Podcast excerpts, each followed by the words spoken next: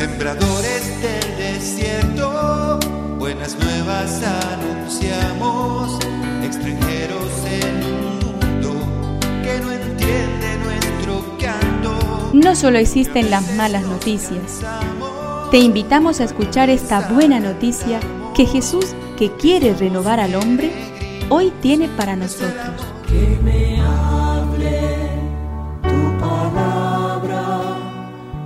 Necesito hoy, Señor, de tu alimento.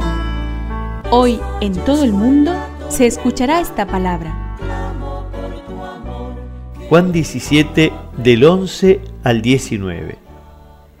En aquel tiempo Jesús levantó los ojos al cielo y oró diciendo, Manifesté tu nombre a los que separaste del mundo para confiármelos. Padre Santo, cuídalos en tu nombre, el nombre que tú me diste para que sean uno como nosotros.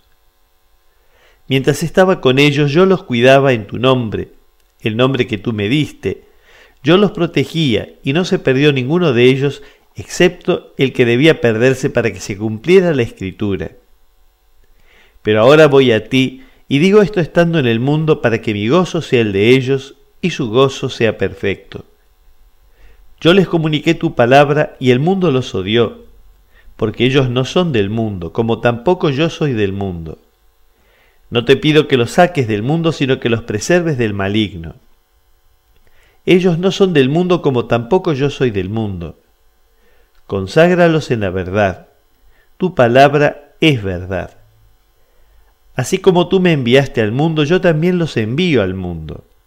Por ellos me consagro para que también ellos sean consagrados en la verdad.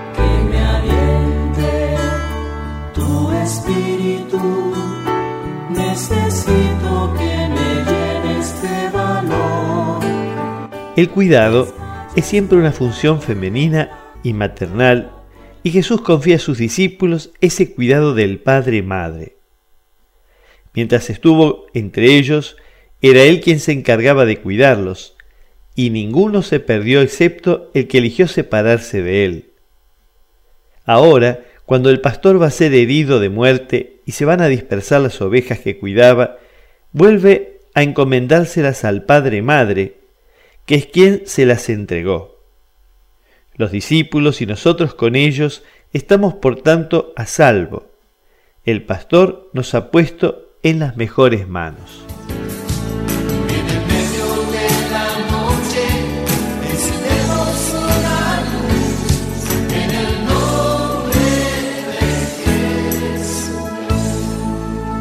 Es una contribución de la parroquia catedral para este tiempo en que Dios quiere renovar a su pueblo.